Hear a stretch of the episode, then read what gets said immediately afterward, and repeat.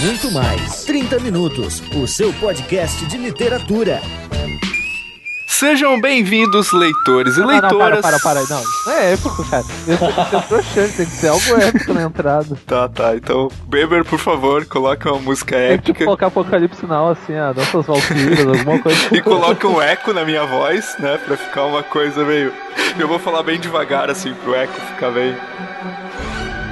Sejam bem-vindos, leitores e leitoras, a mais um 30 Minutos, sua meia hora alucinógena de literatura. It's one small step for man, War. War never changes.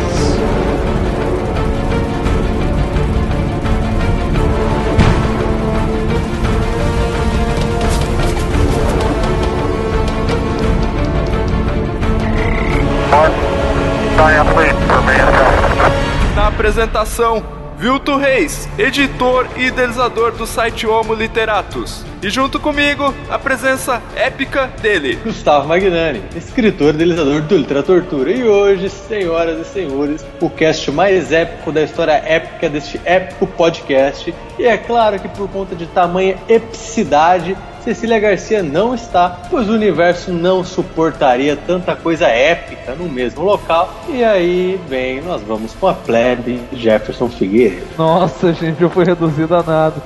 Pelo Magnani, pelo homem de voz grossa, e eu virei uma plebe, mas tudo bem, todo, todo época tem a plebe e às vezes a plebe toma o lugar do. Exatamente, Então, se preparem que vai ser uma grande luta. Esse, esse podcast vai ser épico. Eu até vou concordar com o Vilto, gente. Então vocês vão ver que esse podcast vai ser realmente épico. Segurem as espadas, as cabeças, o Gustavo, se vocês quiserem. Porque já que eu sou plebe, ninguém vai querer me segurar e divirtam-se.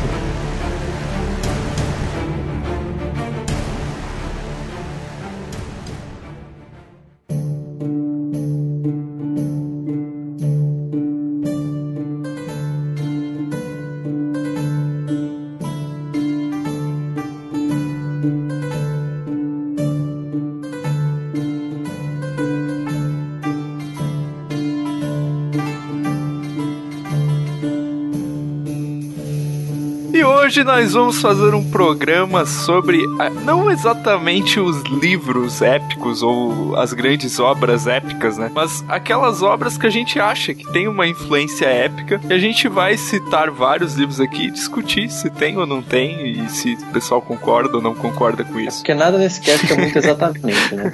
Até Então- porque quando a gente fala de literatura, né, cara, tipo, é, eu acho que é meio limitador, assim, querer ficar dizendo, ah, isso é, aquilo não é, sabe? Colocar tudo em caixinhas definidas. assim. Nem o nome do programa é exato, né? É. A gente nunca fica Na verdade, o, minutos, o né? nome, Então, o nome é meio quântico. Ele tá, depois ele muda e remuda de novo. Quando vê, ele já tá lá na lua e volta e a gente nem viu, entendeu? São muitas variáveis, gente, muitas variáveis. Mas vamos falar então desses livros épicos, dessas obras que a gente acha que tem influência ou não. E a, a gente vai citando aqui, vai discutindo em cima disso. Eu queria começar puxando um livro, não sei se vocês leram. Eu li ano passado, assim, foi uma das leituras mais fortes, mais importantes pra mim e mais pesadas também pelo tamanho do livro, que é o Moby Dick. Ah, Porra. Dick é foda, Gente. cara. Moby Dick é foda. Eu nunca vou querer ver uma baleia na minha vida, cara. em nenhum sentido real, metafórico, porque é pesado, cara. É pesado no tamanho do livro, mas é pesado também porque. Ah, eu acho que é uma época até mais interno do que externo, assim, tipo, é a época do, do personagem, entendeu? Aham. Do cara caçando a baleia, porque, na moral, a baleia é, um, é quase um símbolo pra ele. Literalmente, pra ele fazer tudo e surtar. Quando a gente tava discutindo ali pra tentar entender essa pauta também entre nós, que levou um tempo, eu, eu citei Moby Dick, cara, porque eu, eu acho que ele, ele é um épico pela aquela coisa assim do o homem que tem uma grande missão a realizar, sabe? Uhum. Tipo, não é um livro de um cara que tá indo pescar uma baleia, ir lá pescar um peixe. Pescar a baleia é um peixe, gente. Aprendemos biologia com o Vilto. Tá, gente, eu tô usando aqui uma figura de linguagem. Eu, eu- eu- justamente disso, não é um livro de um homem indo lá pescar um peixe. Eu falei que não E o Jefferson, né? Voltando ao livro, é, é um livro, assim, sobre um cara que vai enfrentar um monstro. E esse monstro talvez seja muito mais aquilo que tá dentro dele, sabe? Os problemas que ele já teve em relação a Moby Dick, do que exatamente um, sei lá, um monstro real, vamos dizer assim. E também eu acho que quando a gente fala em épico, tem uma coisa assim, na forma como é narrada a coisa, sabe? Não, não, é tipo isso que o Vilto falou. Te- Normalmente tem uma ideia meio grande eloquente, assim, uma coisa heróica mesmo. Tanto que o grande anti-épico, assim, o, a grande paródia do época é o Don Quixote. Porque o Don Quixote é o cara que ele pode tentar fazer uma coisa grande e eloquente, mas ele é um velho, entendeu? Gente? Não vai dar certo. Não, e o Sancho Panza é qualquer coisa, menos um ajudante cavaleiro. O Rocinante é um cavalo magrinho, não é um cavalo heróico que vai lá te dar uma ajuda, não, cara, é um pangaré. É, e o Mob Dick, eu já vi, né, filme e tal, séries, as coisas que tem. E o Mob Dick, junto com o Don Quixote, que já foi citado dos Miseráveis, são os três livros grandes clássicos que eu nunca li, mas assim, que eu amo sem ter lido, sabe essa sensação? Que você sabe que é um puta livro, uma puta história e você nunca leu, ainda assim você sabe que não sabe qual é a sensação. Não, sei, sei, sei. Segunda vez que me deixa falando sozinho. Tá bom, tá bom. Eu pensei que era uma pergunta retórica, não tem? Não, mas eu te entendo, Gustavo. E, e tem alguns livros que realmente dão vontade. Eu lembro que antes de ler a Divina Comédia, eu senti a mesma coisa. E eu me senti realizado depois. Mas eu ainda vou ler esses três livros em breve. Teve um livro, esse é bem mais contemporâneo do que esses que a gente está citando, né? Que é um livro chamado Meridiano de Sangue, do Cormac McCarthy. Cara, esse livro eu acho que é muito um épico, assim. Primeiro, assim, o estilo dele lembra bastante Mob Dick, o jeito que o escritor escreve, e, e também, assim, a própria trajetória da história, assim, porque é a história de um personagem que ele começa sendo um adolescente ainda. Depois ele se envolve com um grupo de pessoas que caçam índios é, na, naquela região ali do Texas, do México e tal. E, e eles não só caçam índios, né? Eles vão escalpelando Nossa. índios, Mas o, Tarantino gostou disso. Né? não é nem tanto pelo tom brutal, assim, da trama, não sei. Mas eu acho que é pela grandiosidade na forma como o autor conta a história, sabe? Tipo, eu li aquelas, assim, o jeito que ele ia narrando as paisagens, os desertos e tal. Eu falava, porra, isso aqui Porra. é épico, cara. Por mais que, pô, tu já viu mil filmes sobre aquelas paisagens, sobre filmes de faroeste e etc. Mas, cara, o jeito que o autor escreve, entendeu? Ele dá uma grandiosidade pra aquilo. Tu realmente diz, não, eu, eu estou, de, assim, diante de uma coisa épica. Não, assim. esse é um dos livros que eu quero ler muito por causa do Vilto, cara. Eu, na moral, eu quero ler todos os livros desse autor porque o Vilto faz uma propaganda boa e porque, sei lá, parece realmente interessante, entendeu? E parece um épico moderno, não é aquela coisa. Porque tra... é- é- é- ele tem aquela, tipo, a ideia do Mob Dick, mas também ele é. Ele não é às vezes enfadonho, porque às vezes um épico pode ser enfadonho, e não parece ser Sim. enfadonho. Ô meu, tem faroeste, não tem como ser enfadonho, gente. Ah, e por falar em faroeste, uma coisa que o, o Borges falava, né? Que o, o cinema, os filmes de faroeste, eles ocuparam a, a necessidade do homem de ter aventuras épicas, entendeu? Eu acho que isso é bem legal. Eu acho que mais do que ninguém o Jefferson concorda com Com isso. certeza, cara. O bom e o mal o feio é a maior epopeia moderna que existe, cara. Sérgio Leone Será é que pra, pra, pra pós-modernidade a gente pode dizer que os filmes de super-heróis são os novos filmes de faroeste? Talvez, cara. Talvez. Não sei, cara. É grande e eloquente, é a salvação do mundo, é uma história grandiosa, não sei o quê. É, assim, eles refletem aqueles primeiros épicos, assim, sabe? Os épicos gregos, né? Aquelas coisas, eles com certeza refletem, assim, que é aquela coisa heróica mesmo, né? Mas eu não sei, eu acho que talvez heróico seja diferente de épico. Mas, é, Pode mas o heróico é o, é o componente principal do épico. entendeu? A ideia de, mesmo que ela seja subvertida, a ideia de que algo, pra tu ser grande e eloquente e fazer algo grande, tem que ser heróico, entendeu? É Sim, o é. chamado do herói lá, tipo, no Star Wars, por exemplo, tá lá de boa no teu planetinha e te chamam pra salvar a galáxia, entendeu? assim, né? Você tomando um café na Toma um boa. café lá de boa. Tá em Guaíra, assim, de boa, chama assim, vem salvar o universo, a galáxia, Darth Vader está te chamando. Então, brother, vamos ir pra uma salvar geral. Salvar geral. Gerar. Ô, Gustavo, tem um livro que tu comentou do Stephen King, tu supõe que tenha características épicas? Então, a Torre Negra, a série da Torre Negra de Stephen King, né? Que são sete livraços que ele escreveu ao longo de 30, 40 anos, alguma coisa assim. Mas quando você Stephen King tem? Não, para, sério. Como assim, cara?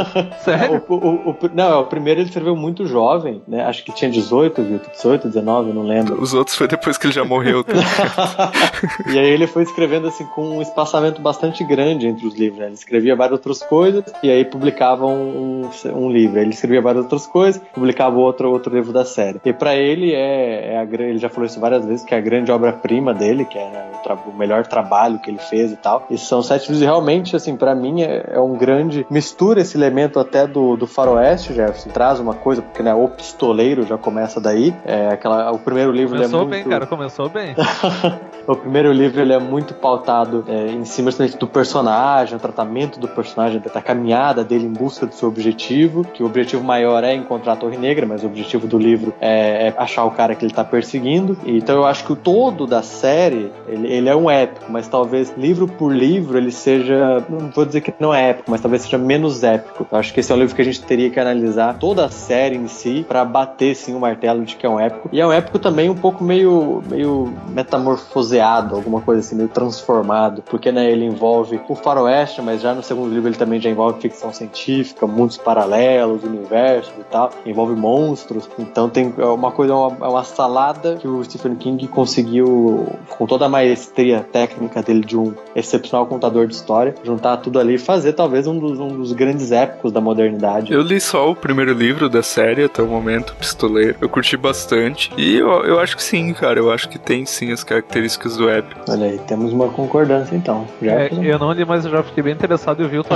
tinha falado desse livro. Não, mas eu acho que o Vilton já tinha falado e tinha falado inclusive disso, que tem uma. Que, a, que os livros têm uma sequência. Até porque, se eu não tô enganado, eu posso estar enganado, mas eu acho que foi o Vilton que falou isso num dos outros casts que o, o personagem principal é inspirado no Cavaleiro Sem Nome do Sérgio Leone. A ideia inicial do Stephen King, pelo menos. Na verdade, a edição que eu li tinha um prefácio do, do King falando sobre isso, assim, de como ele teve a ideia, assim. E daí ele disse que na, na época que ele tinha 18, 20 anos, uma coisa assim. E era justamente na época que o, o Senhor dos Anéis foi publicado nos Estados Unidos e tava bombando, assim. Ele falou assim, apesar dele gostar muito do Senhor dos Anéis, os hobbits, eles na verdade eram criaturas, assim, muito fazendeiras, vamos dizer assim. E ele queria fazer uma coisa não que fosse sobre a Inglaterra rural, que era a forma como ele via de onde eles saíam, esses personagens, sabe? Ele queria fazer uma coisa que fosse meio americana, assim. E na mesma época ele estava vendo, é, ou, ou tava saindo esses filmes do Sérgio Leone. Deus, a Terra. e, e, ele até brinca assim que tipo, se você não viu Clint Eastwood numa tela de cinema com ele com 5 metros de altura e com o cano da arma parecendo o túnel que liga, daí ele fala lá de duas cidades americanas, você provavelmente não sabe o que é Sérgio Leone e tal. E daí ele diz assim que ele queria muito fazer uma mistura das duas coisas assim. O, próprio Senhor dos Anéis já tem características épicas, né? E o cinema de faroeste também. Então assim, eu acho que desde as influências ele, ele é assim um livro épico. Não, e uma das grandes influências também pro livro é um poema que eu acho que tem, tem esse tom épico, que é um dos meus poemas preferidos, que é o Terra Devastada do T.S. Eliot. E o King também já falou que tem uma a questão da ambientação e tal, que tem uma semelhança grande. É, não sei se dá para dizer também aí seria um poema épico, enfim, porque também tem a história dentro do poema, né? Mas enfim, eu acho que a Torre Negra é assim um texto épico e muito bom, recomendadíssimo para quem tá procurando uma série e tal, né? Que quer se apaixonar e tal, mais do que recomendado.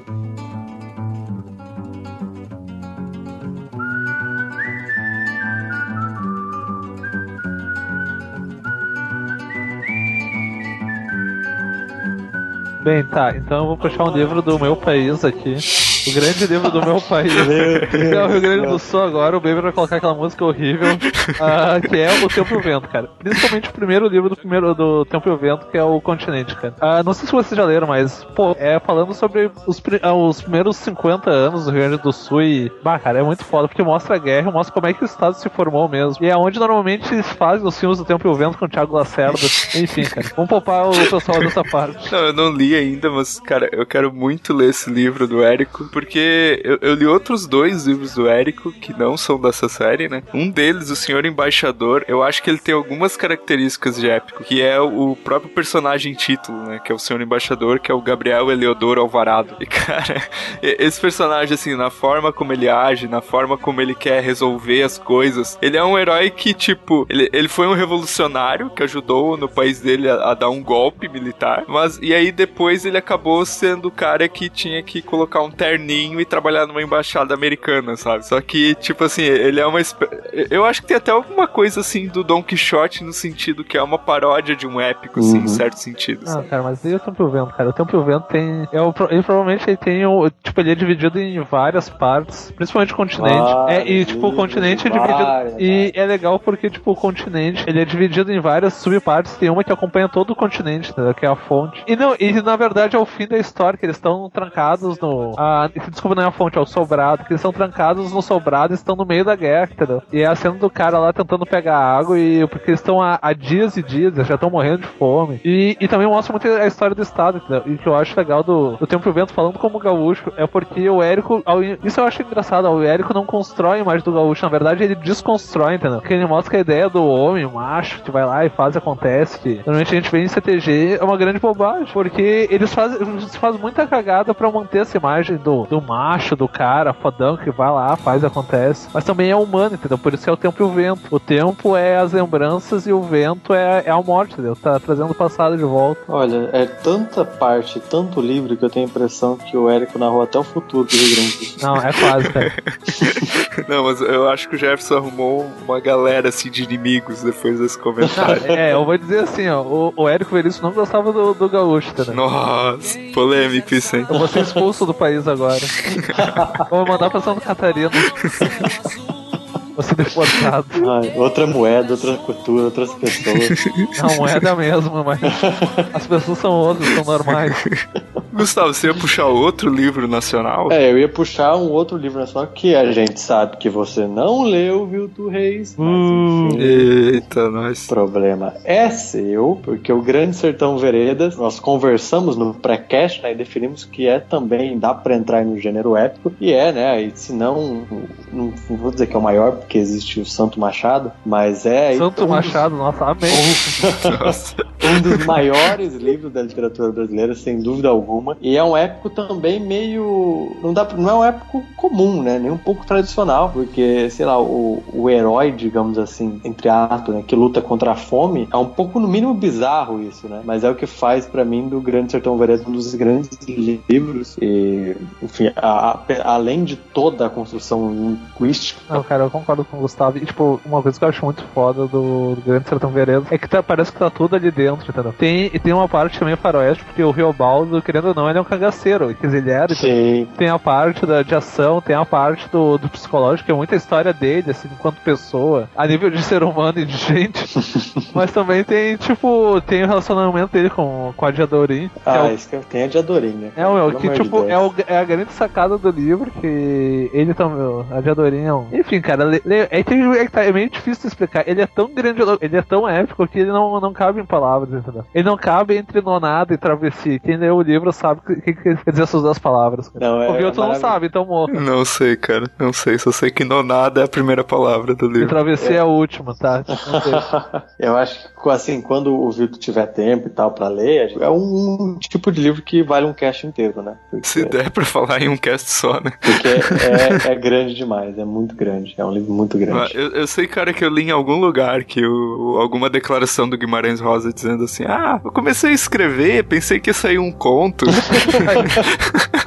Filho da puta. Assim, aí, Isso tipo, aí é né, aquele o livro que transforma ele em gênio da literatura. né? Tá certo. Ai, eu não sei se isso é real ou ele tava só de zoeira, né, cara? Mas- Ah, não sei, cara. O cara falava 30 idiomas da última vez que eu contei, É. entendeu? Mas já deve ter aumentado, mas ele morto deve ter aumentado. Ele continua aprendendo, né? Não, não, é, não é possível. Assim, a cada dois anos ele aprende um idioma novo, morto ou vivo, não importa. Não, ele é uma figura épica, né, cara? Porra, ele é. Ah, não, e se vocês quiserem ver a voz dele, só tem uma entrevista no YouTube e ele tá falando espanhol, gente. Tipo, é, o, cara, o cara é muito épico, mano. Tá, mas também tem um livro recente da literatura brasileira que nós estávamos aqui é, discutindo acirradamente se é ou não é um épico. O título é, né? Barba ensopada de sangue. Ah, o título é. Mas e o livro? Ah, eu acho que assim, ele tem alguns elementos épicos, né? Não tem, não tem, obviamente, a gente tá falando de um texto moderno, então não tem um herói personal, mas você tem um herói que tem um grande dilema, né? Que é com uma grande dificuldade, um grande obstáculo. Que Esse é é gaúcho. fato- Esse que o supera isso, ele vai pra Santa Catarina. Exatamente. O obstáculo menor dele é o fato dele não reconhecer fato.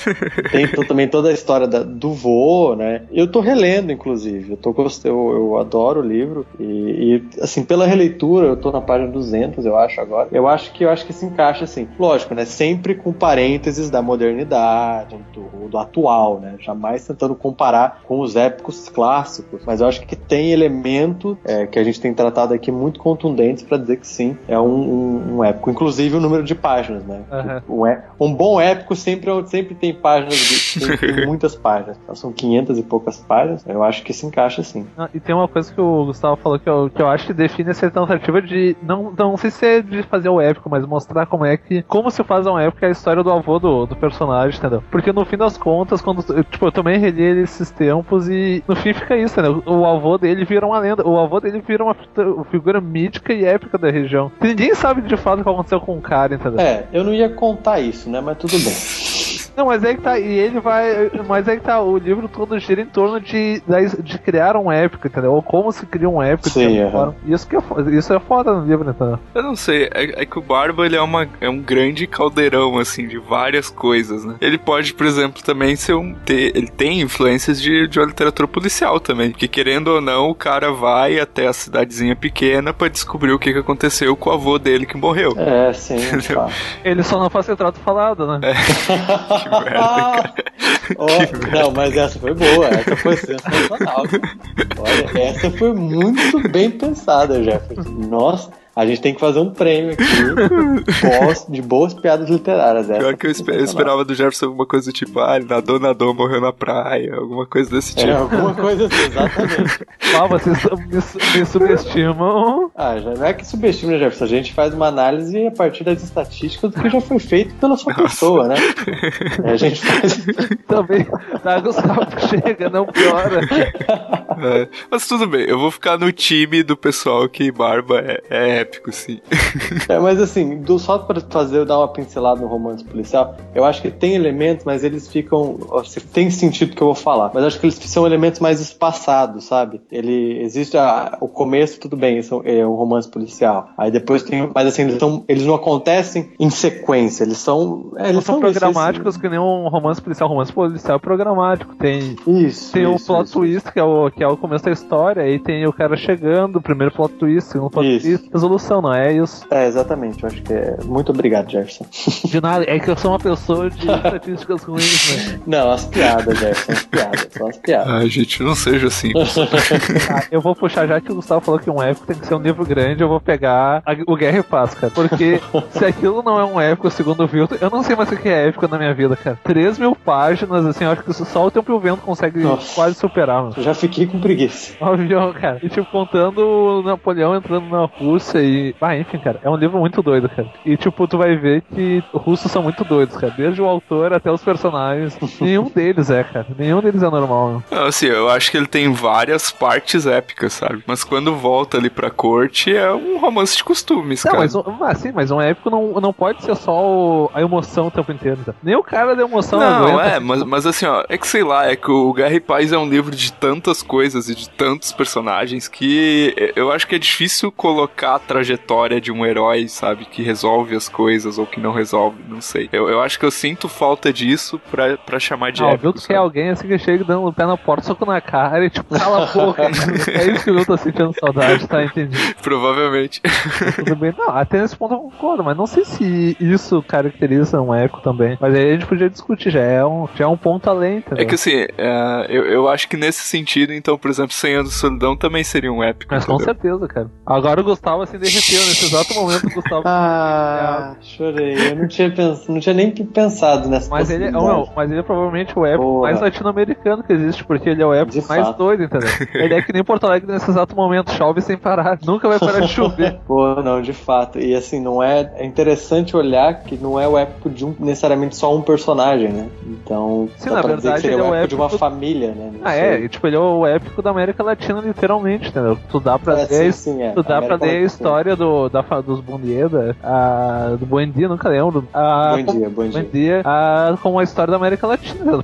E é um épico. Ah, sim, claro, claro. E tipo. Ah, é foda, cara, é foda, cara. Eu só não gosto de chuva, mas tudo bem, o resto, o resto passa. Porra, verdade, eu não tinha, não tinha pensado nos 100 anos, não. Faz todo sentido, sim. Nos 100 anos. Eu vou jogar um livro que eu acho que vocês não vão achar que não é, mas pra mim é, cara. Caninos Brancos do Jack London. Cara, tu falou desse livro e eu lembro desse livro que tu falando. Talvez tenha a ideia mesma do Barba, entendeu? Do sopro épico, assim, da ideia de, da construção grande eloquente. Ou do McCarthy que tu falou, mas não sei. É, Vitor, eu vou discordar de você porque eu nunca li o livro. Então, só pra ter, pra ter um conflito. Você tá errado, você tá errado, acabou. Escritores, né? Você tem que botar um conflito em tudo, né? Tem que ter plot twist, cara. Se não tiver, não é, não é épico. Ah, cara. mas o, o Caninos tem vários, cara, plot twist. Pô, co- co- o começo dele, ele parece um thriller, assim, que é dois caras numa floresta tentando escapar de uma matilha de Eu lobos. achei que tu ia dizer outra coisa, dois caras numa floresta. Não é épico, isso é pornográfico. sabe? Não, mas, mas daí tu fica assim, tu, tu vai 60 páginas acompanhando esses caras sendo perseguidos por lobos e tu acha, será que eles vão morrer? Será que eles não vão morrer? E, e aí o, o próprio persona, o personagem principal, que é o lobo que depois vai se chamar Caninos Brancos, cara, eu acho que ele é um herói, assim, sabe? Não é um livro típico, né, cara? Porque, pô, pra começar, o personagem principal é um animal, né, Não cara? é o Mas-. Não, e relembrando, já que a Cecília não tá aqui, todos os livros do Will tem que ter um animal, uma coisa bizarra. Ou seja, o animal já chama, né? Só falta coisa bizarra. Não à toa, esse é um dos livros meus preferidos, né, cara? Mas eu acho que tem várias coisas do épico, assim, até a, a luta contra os, ser- os seres humanos, a opressão, sei lá, tipo, uma guerra pessoal, a liderança, o, o lado solitário do cara que é abandonado e ele tem que reverter essa situação. Sei lá, eu, eu acho que ele tem uma pegada meio épica, assim. Ai, droga, devia ter falado um pouco Ah, mais. eu, tenho, eu tenho um outro que eu queria saber se vocês já leram, que é um do Jorge Amado, que é o Terras do Sem Fim. Não li, cara. Não. Ah, cara, eu acho que, tipo, é que é o. Dos livros dele, é o- eu acho que é o único que ele fala de como surgiu a- aquela região onde ele nasceu, lá de Ilhéus. E é bem legal porque ele mostra como é que. Como é que se construiu o mundo do cacau, entendeu? E ele tem todo. Tipo, ele sempre fala assim, ele fala. Às vezes é meio chato quando ele fala, tipo, a terra adubada de sangue, isso é até meio piegas, mano. é legal que ele mostra como um lugar que começou a ficar rico muito rápido e começou a dar muita treta, entendeu? Porque, tipo, ah, o lugar é onde tem muito dinheiro muito rápido vai atrair todo tipo de gente. No meio desse tipo de gente vem o Vilto, vem o Gustavo. Entenda como quiser, né? O Vilto é o lado ruim, o Gustavo é bom, enfim. Poxa, Vem valeu. o criminoso, vem o cara mais educadinho. Mas é que tá, ele mostra como. E, e- e todo o livro gira em torno da luta por uma mata lá, que é o melhor lugar pra se plantar cacau. E tem uma grande batalha no fim. E o livro todo vai só convergindo pra aquilo, entendeu? Eu acho bem legal, acho que daria um bom filme brasileiro. O problema é que não tem bom filme brasileiro, então. Ah, eu acho que Cidade de Deus é um bom filme brasileiro e é um épico. Ah, eu acho, cara. Eu acho. E o livro também, ó, o livro é muito épico, cara. Porque o livro mostra a mesma coisa, só que mostra da- das favelas cariocas. E, bah, meu, o Zé Pequena é do caralho, cara.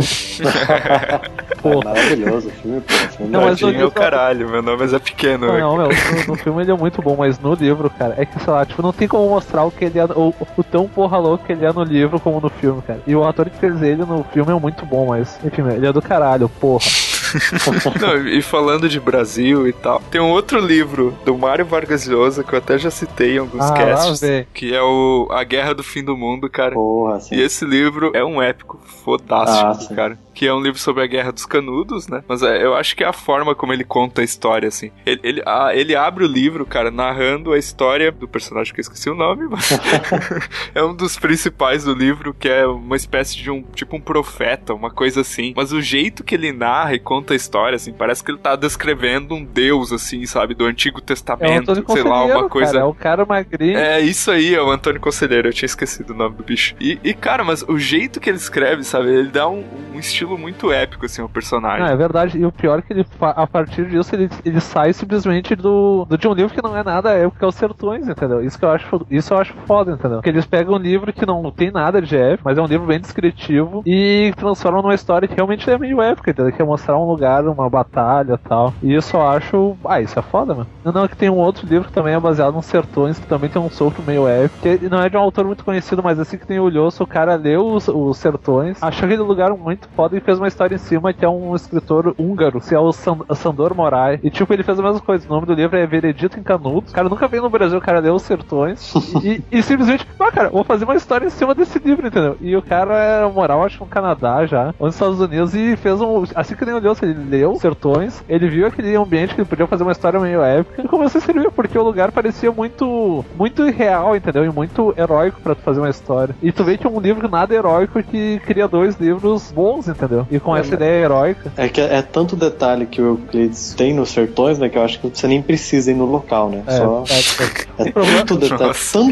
Não, mas assim, apesar que o o Lhosa ele teve no Brasil, né? Se eu não me engano, eu vi uma história de que ele teve oito meses pesquisando Ah, pra sim. Escrever Ah, não, o livro. o Lhosa é meio- É, o Lhosa é hardcore, cara. Hardcore, é. Não, mas o problema, tipo, o Gustavo falou dos detalhes do, do Chris da Coelho. Ele cuidou tanto do livro que esqueceu de cuidar da mulher dele, né? E a Cecília já contou o filho dele e do filho dele alguns casts atrás.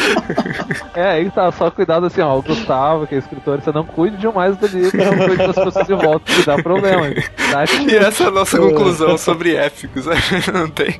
Ah, gente, vai, eu, tipo, eu acho legal é épico porque faz a nossa vida ser menos medíocre do que ela é, entendeu? E tu vê Nossa senhora! Meu Deus, gente, Não, é peraí, deixa eu me jogar sentido, no gente. caminhão aqui na frente que tá passando, pelo amor de Deus. Não, é que, tipo, às vezes a gente acha que a vida, sei lá, tipo, ah, é grande, não sei o quê. Mas, sei lá, gente- mesmo os, os momentos grandes, eles nunca são grandes na hora, eles são depois, entendeu? E isso que é o épico faz, entendeu? O bom épico, tipo, o Senhor de Solidão é mostrar que na hora a gente não dá bola pra algumas coisas, e mesmo que elas sejam muito grandes, e gra- grandiloquentes, e, e com o tempo, entendeu? A gente criou época na nossa cabeça. E tem um, assim, que eu lembrei, que tem até filme, também é um filme épico, que é o Doutor Givago, que é um filme... Sim, o filme. O, o eu filme é o foda. livro. O livro também é é foda, mas o, os dois, cara, que é sobre a Rússia, cara. E é muito foda porque, tipo, é mostrar a história da Rússia crescendo e tal. O filme, às vezes, é até meio chatinho porque ele foca muito só na história de amor, entendeu? Mas. É, tem é, isso, mas é maravilhoso. maravilhoso, cara. E, ou se não, veja o filme original do e Paz, que tem 8 horas em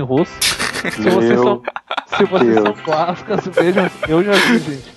Isso explica muita coisa da minha personalidade. Então, leiam épicos, vejam filmes épicos e era isso, cara. Ah, eu não tenho muito o que, o que falar, não. Só que o gênero épico em si, é, academicamente falando, eu nunca, nunca me interessei muito. Acho que essa, essa nossa classificação é muito mais interessante.